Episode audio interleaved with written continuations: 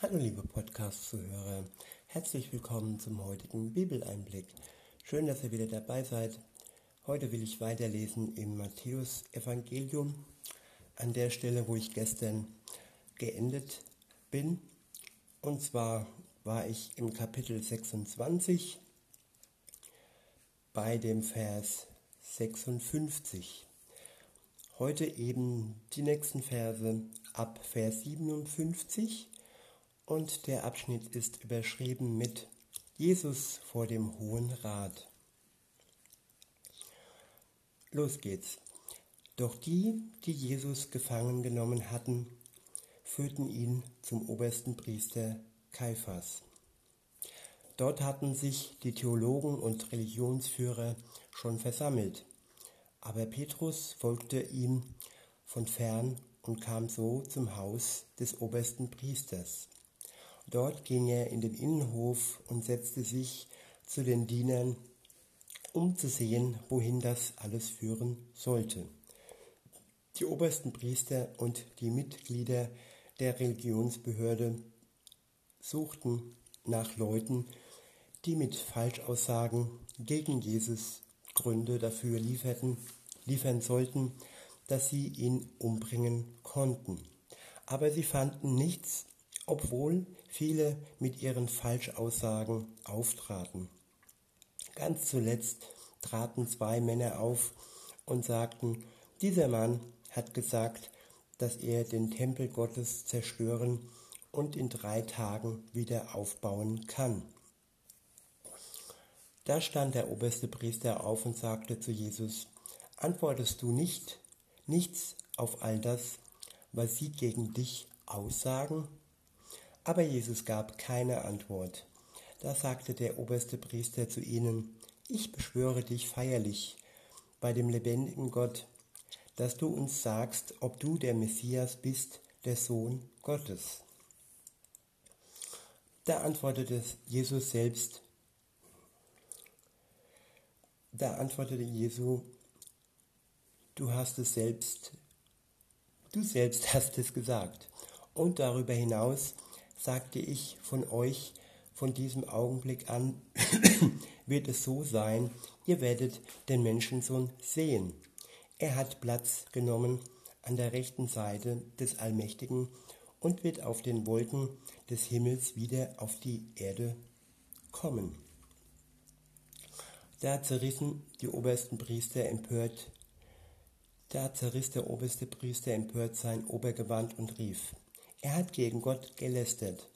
Was brauchen wir jetzt noch weitere Zeugen? Ihr habt jetzt selbst seine Lästerung gehört. Was sagt ihr dazu? Sie antworteten, er hat den Tod verdient. Dann spuckten sie Jesus ins Gesicht und schlugen mit ihren Fäusten auf ihn ein. Andere schlugen ihm ins Gesicht und sagten, du Messias, Sage uns durch deine prophetische Kraft, wer dich geschlagen hat. Ja, das ist also der Beginn der Verurteilung Jesu. Man sucht Gründe, die es nicht gibt und man deutet die Wahrheit Gottes als Blasphemie. Es ist ein teuflisches Spiel auf der einen Seite, aber auf der anderen Seite ist es auch Gottes Plan.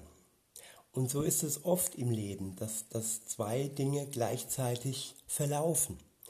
Einerseits hochdramatisch, andererseits aber auch so geordnet und so gewollt. Der nächste Abschnitt ist überschrieben, Petrus verleugnet Jesus. Ab Vers 69 heißt es, Petrus saß währenddessen draußen im Hof. Da kam eine der Dienerinnen zu ihm und sagte, Du warst doch auch zusammen unterwegs mit Jesus, dem Galiläer? Aber Petrus widersprach und leugnete es vor allen ab. Ich weiß nicht, wovon du redest. Als Petrus zum Tor gegangen war, begegnete ihm dort eine andere Dienerin, Sie sagte zu, den, zu denen, die dort waren, dieser Mann war auch mit Jesus, dem Nazareaner, Nazarener unterwegs. Und noch einmal widersprach Jesus heftig, ich schwöre, ich kenne den Menschen überhaupt nicht. Nach einer kurzen Zeit kamen die herbei, die dort herumstanden und sagten zu Petrus, wirklich, du bist auch einer von denen, denn, deine, denn dein Dialekt verrät dich. Da fing er an, sich selbst zu verwünschen und zu schwören, ich kenne diesen Menschen überhaupt nicht. Gleich danach krähte der Hahn. Da erinnerte sich Petrus an das, was Jesus gesagt hatte. Bevor der Hahn seine Stimme hören lässt, wirst du schon dreimal bestritten haben, dass du mich kennst. Und Petrus ging hinaus und weinte sehr. Diese Verse zeigen deutlich, dass Jesus uns Menschen genau kennt. Jesus kannte auch Petrus sehr genau. Petrus, der großspurig behauptet hat, er würde für ihn sterben und er würde alles für ihn geben. Ja, genau dieser Petrus hat Jesus dreimal geleugnet, bevor der Hahn krähen konnte. Und das hat Jesus im Voraus gesehen, weil er die Zeit kennt und weil er die Menschen kennt. Und ähm, ja, als Petrus das erkannte, weinte er bitterlich. Er weinte sehr. Und das ist eine menschliche Geschichte, ja. Es geht um uns.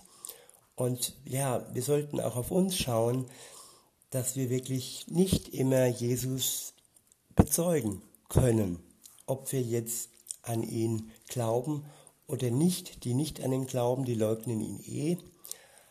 Auch wenn sie nicht beweisen können, dass es ihn nicht gibt, weil wenn es Jesus gibt, dann kann man nicht das Gegenteil beweisen. Das haben auch die Schriftgelehrten und die hohen Priester eben äh, versucht, ähm, seine Existenz äh, in den Schatten zu stellen und ihn zu leugnen. Aber man kann Gott nicht leugnen. Er existiert und er lebt. Jo, und jetzt geht es weiter mit dem nächsten Kapitel. Es ist Kapitel 27, der Vers 1. Dort steht, der Tag war inzwischen angebrochen. Alle Mitglieder der obersten Priesterschaft und die Religionsführer des Volkes beratschlagten miteinander mit dem Ziel, Jesus zu töten. So ließen sie ihn fesseln und abführen und übergaben ihn an Pilatus, den römischen Statthalter. In Vers 3 heißt es dann, da erkannte Judas, der Jesus an sie ausgeliefert hatte, dass es auf dessen Verurteilung hinaus lief. Von Reue erfasst, brachte er die 30 Silberstücke zurück zu den obersten Priestern und Religionsführern mit den Worten, ich habe Unrecht getan, denn ich habe euch einen unschuldigen Menschen zum Tode ausgeliefert. Doch sie antworten, antworteten nur, was hat das mit uns zu tun? Damit musst du selbst zurechtkommen. Ja, es gibt Reue, es gibt ein Gewissen und es gibt wohl auch den Zustand, dass das Gewissen ganz äh, still und ganz stumm und ganz ausgeschaltet werden kann. Aber bei Judas war das nicht so. Jesus und er waren einmal Freunde, sie waren ganz eng miteinander unterwegs und er hat zu diesem Zeitpunkt bereut, was er getan hat. Er hat bereut, und hat gesehen, dass es wirklich auf eine Verurteilung und auf den Tod hinauslief und dass er derjenige war, der das Ganze angebahnt hat. Und ja, sein Gewissen hat ihn praktisch dazu gebracht, dies zu erkennen. Und aber auch hier wieder, es ist eigentlich eine menschliche Sache. Wir haben ein Gewissen und wir müssen uns wirklich im Klaren sein, dass wir es sind, die Jesus ans Kreuz gebracht haben. Wir, die wir sündig geworden sind, und die wir zwischen uns und Gott eine unüberwindbare Wand geschaffen haben. Insofern, ja, Jesus hat diese Wand gesprengt und hat mit seinem Tod wieder den Zugang zu Gott geschaffen. Und weiter geht's im Text. Dann schleuderte er die Silbermünzen in den Tempel hinein. Danach ging er weg und erhängte sich. Ja, mit, diesen, mit dieser Tat konnte er nicht mehr leben. Es war ihm nicht mehr möglich, äh, weiterzuleben. Und äh, das ist eine Möglichkeit, sich das Leben zu nehmen, weil man erkennt, dass die Schuld so unermesslich groß ist, die man auf sich genommen hat. Aber die andere Möglichkeit ist, sich reinwaschen zu lassen, unter das Kreuz zu gehen und das wirklich in Anspruch zu nehmen, dass Jesus für uns gestorben ist und somit ein Neuanfang zu schaffen. Ein Neuanfang, der Jesus, den Jesus uns schenkt. Das ist die andere Möglichkeit. Und ich finde, es ist die viel bessere Möglichkeit, als sich sein Leben zu nehmen. Ab Vers 6 heißt es, die obersten Priester nahmen die Silbermünzen an sich und sagten, es ist nicht möglich, dieses Geld in die allgemeine Sammlung zu tun, denn es ist Blutgeld. Nachdem sie sich beraten hatten, kauften sie damit schließlich den Töpferacker, um ihn als Friedhof für die Ausländer zu benutzen. Deshalb heißt dieser Acker bis auf den heutigen Tag Blutacker. So erfüllte sich das, was der Prophet Jeremia im Auftrag Gottes gesagt hatte. Dort steht, sie nahmen die 30 Silbermünzen, das war der Preis, den die Söhne Israels für ihn festgesetzt hatten, und sie bezahlten dies als Preis für den Töpferacker, so wie Gott der Herr es mit mir aufgetragen hat. So wie Gott der Herr es mir aufgetragen hat. Und auch hier sieht man wieder, es ist eine Erfüllung, es ist eine Erfüllung eines Plans, der hunderte, tausende Jahre vielleicht, ich weiß nicht wann dies geschrieben wurde, äh, schon feststand. Jesus hat den Plan erfüllt, der von Gott so vorbestimmt war der von all den Propheten angekündigt wurden. Insofern, ja, können wir ganz beruhigt sein, dass, dass alles, was passiert auf der Welt, einen Plan hat.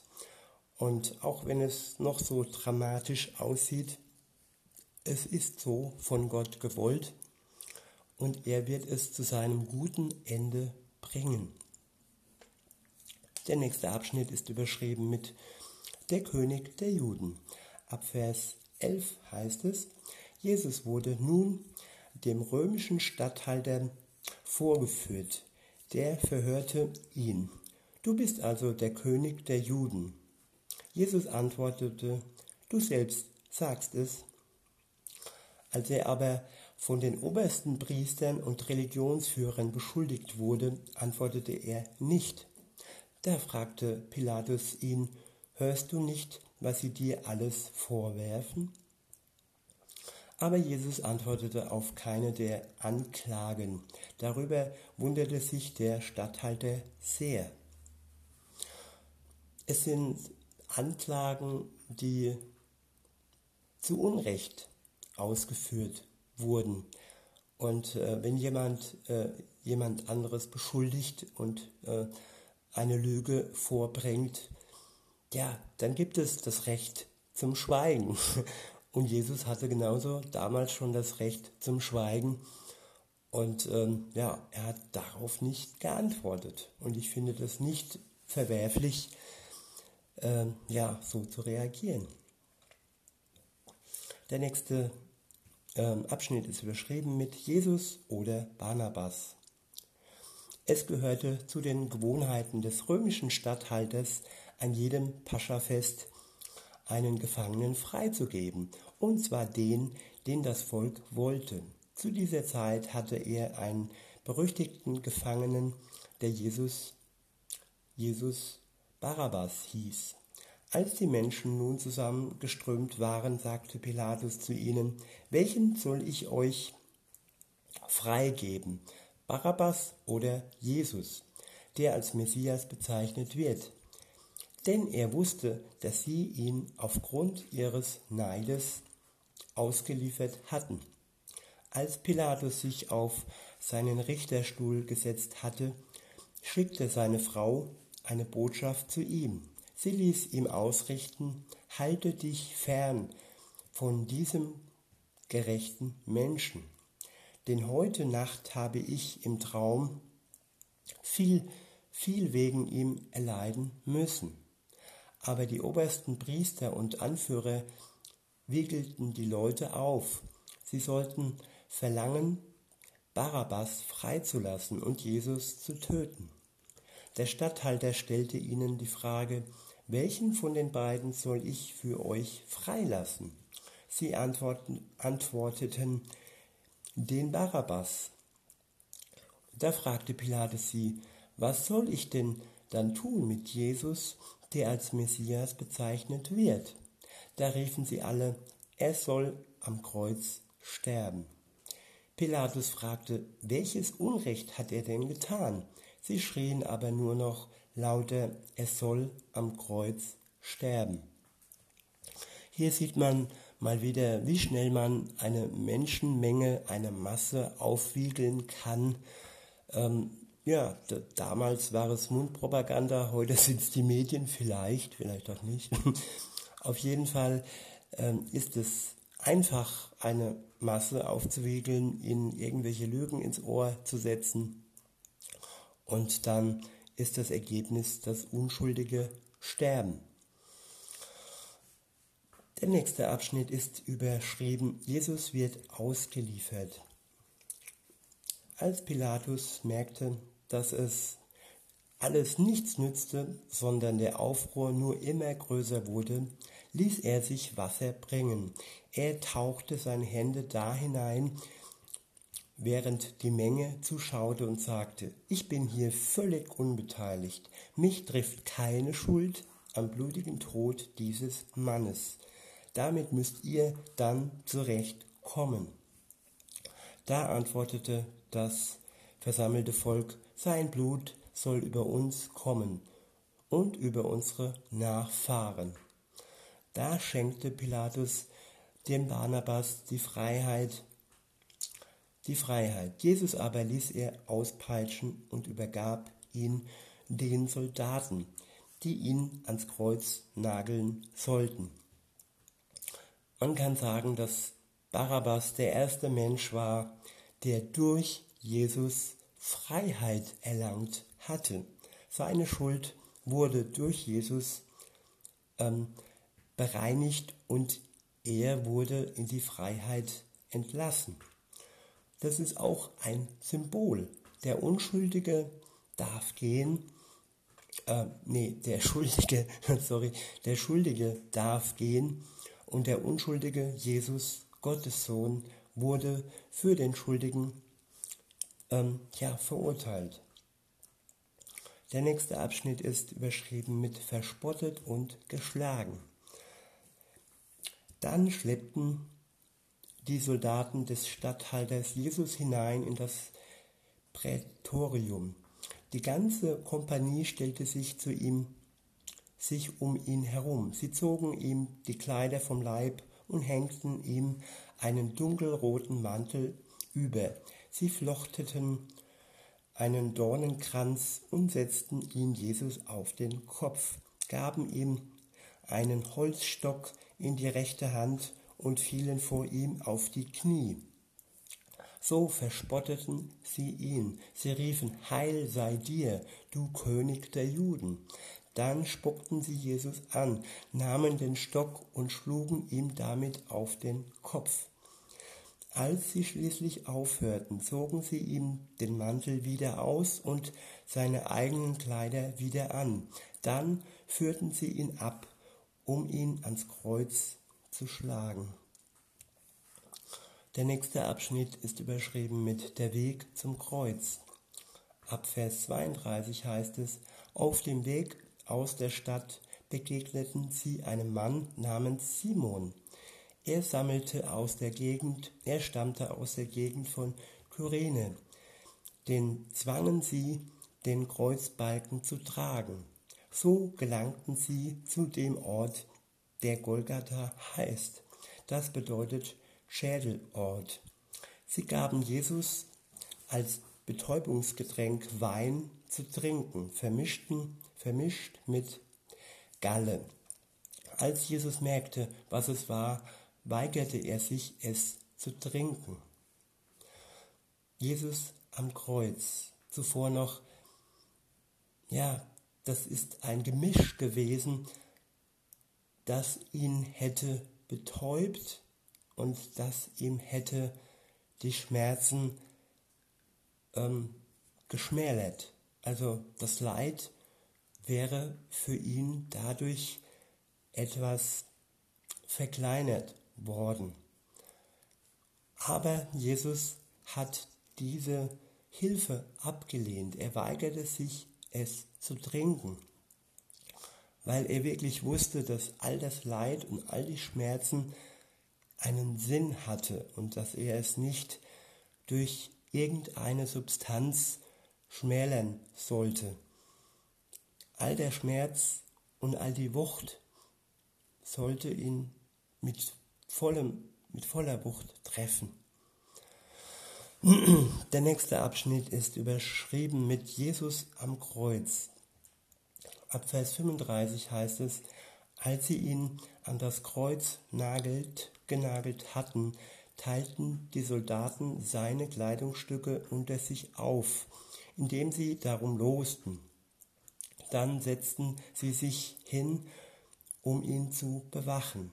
Sie hatten über seinem Kopf ein Schild mit dem Grund für seine Verurteilung angebracht. Er lautete, das ist Jesus, der König der Juden. Und das war die Wahrheit. Er war und ist der König der Juden. Weiter heißt es, dann wurden zusammen mit ihm zwei Verbrecher gekreuzigt, einer rechts von ihm und einer links. Und die Leute, die dort herumstanden, schüttelten ihre Köpfe und lästerten über Jesus. Sie sagten, du wolltest doch den Tempel zerstören und in drei Tagen wieder aufbauen, dann rette dich doch, dann rette dich doch selbst, wenn du wirklich der Sohn Gottes bist, und steige vom Kreuz herab.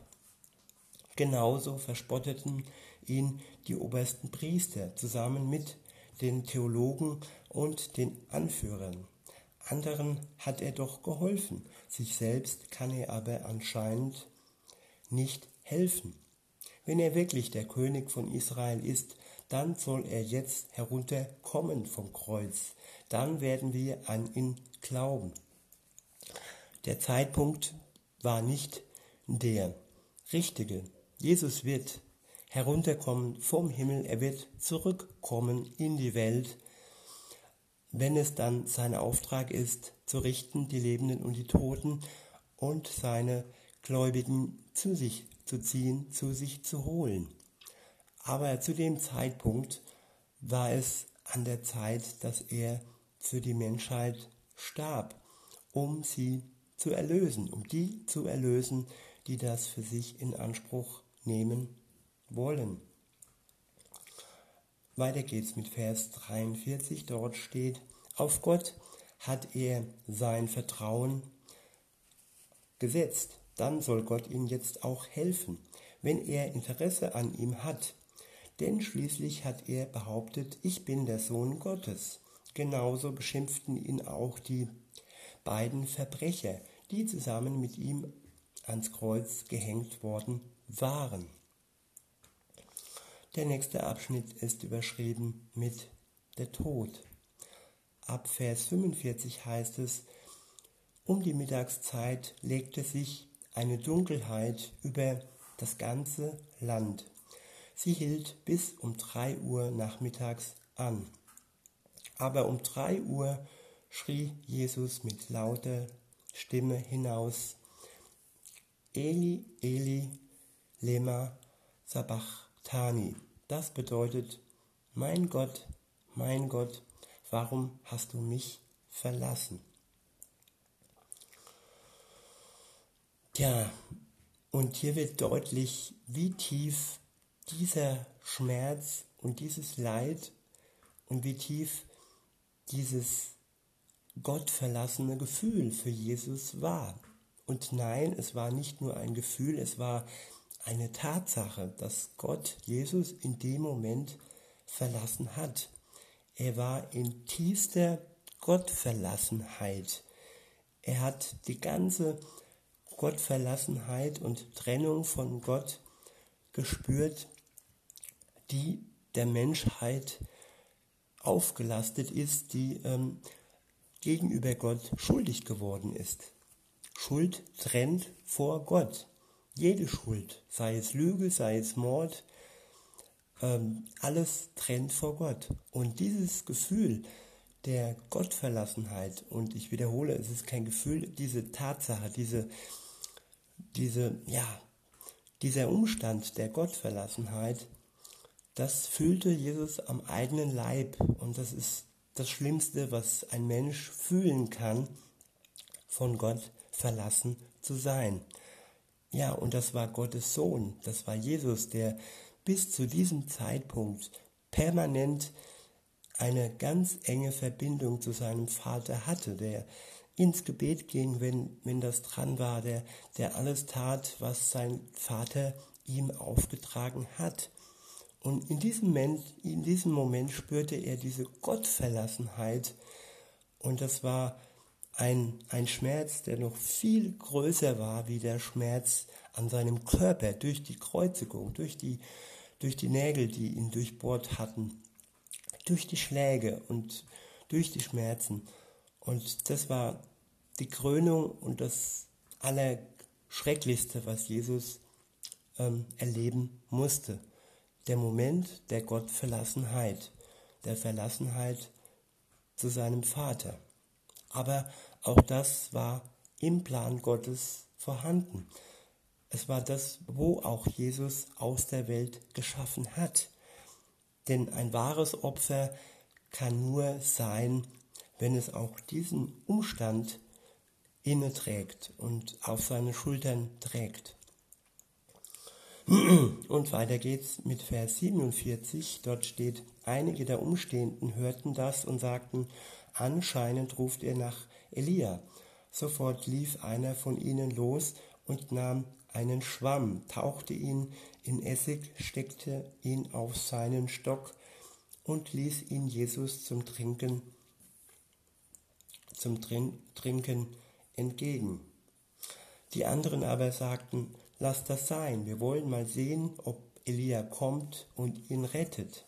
Da schrie Jesus noch einmal laut und hauchte seinen Geist aus. Ich wiederhole, da schrie Jesus noch einmal laut und hauchte seinen Geist aus. In diesem Augenblick wurde der Vorhang, der im Tempel hing, von oben an in zwei Teile zerrissen. Die Erde wurde von, vom Beben erschüttert und die Felsen zersprengten. Das ist auch eine sehr, sehr bedeutende Stelle, dass der Vorhang im Tempel zerrissen wurde.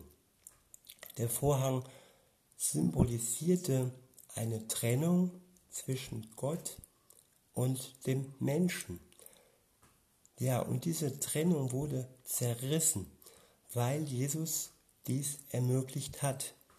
Der Mensch muss jetzt nicht mehr getrennt von Gott leben. Er kann ja eine Verbindung zu ihm beginnen. Und dieser Vorhang ist auch ein Symbol der Sünde, der die Menschen von Gott getrennt hat. Und weiter hieß es, Die Erde wurde von Beben erschüttert und die Felsen zersprengten. Dabei öffneten, öffneten sich die Gräber und die Körper von vielen heiligen Menschen, die schon längst gestorben waren, wurden wieder aufgeweckt. Sie kamen aus den Gräbern heraus, nachdem Jesus auferstanden war, und gingen in die heilige Stadt hinein. Dort erschienen sie vielen Menschen. Das war ein kleiner Ausblick auf die Zeit, die kommen wird, die Auferstehung der Toten. Es war eine kleine Anzahl, es waren nicht alle, aber es war trotzdem ein Symbol dessen, was geschehen wird. Die Gräber werden geöffnet und alle Menschen werden auferstehen. Aber dort und damals waren es Heilige, die ähm, wirklich bekannt waren im Tempel und die wirklich ähm, ja, eine enge Verbindung hatten zu Gott. Und weiter heißt es in Vers 54, der römische Offizier und seine Begleiter, die Jesus, die Jesus bewachten, erlebten das Erdbeben und alles, was sonst noch geschah. Da wurden sie von großer Angst erfasst und sagten, dieser Mann war wirklich und wahrhaftig Gottes Sohn. Und das waren Menschen, die keine Verbindung zu Gott hatten. Und auch das ist eine Vorausschau auf die Zeit der Wiederkunft Jesu, wo jeder Mensch erkennen wird, dass er Gottes Sohn ist, dass er der Messias ist. Damals gab es so ein Erlebnis für diese Soldaten. Sie erkannten, dass es wahrhaftig Gottes Sohn war, der da gestorben ist. Weiter heißt es, es standen dort auch viele Frauen und schauten von weitem zu. Sie waren schon von Galiläa an mit Jesus unterwegs gewesen und hatten ihn unterstützt. Darunter waren Maria Magdalena und Maria, die Mutter von Jakobus und Josef, sowie die Mutter der beiden Zebedeus Söhne. Als es Abend geworden war, kam ein wohlhabender Mann aus Arimathea namens Josef, der auch ein Schüler von Jesus geworden war. Der ging hin zu Pilatus und erbat von ihm den Körper von Jesus. Pilatus ordnete an, dass ihm der Körper von Jesus überlassen werden sollte. Da nahm Josef den Leichnam und wickelte ihn in ein sauberes Tuch ein. Dann legte er ihn in seine eigene neue Grabstätte, die er in den Fels hatte hauen lassen. Er rollte einen großen Verschlussstein vor den Eingang der Grabstätte und ging fort. Maria aus Magdalena und die anderen, andere Maria waren auch dabei. Sie saßen gegenüber vom Grab.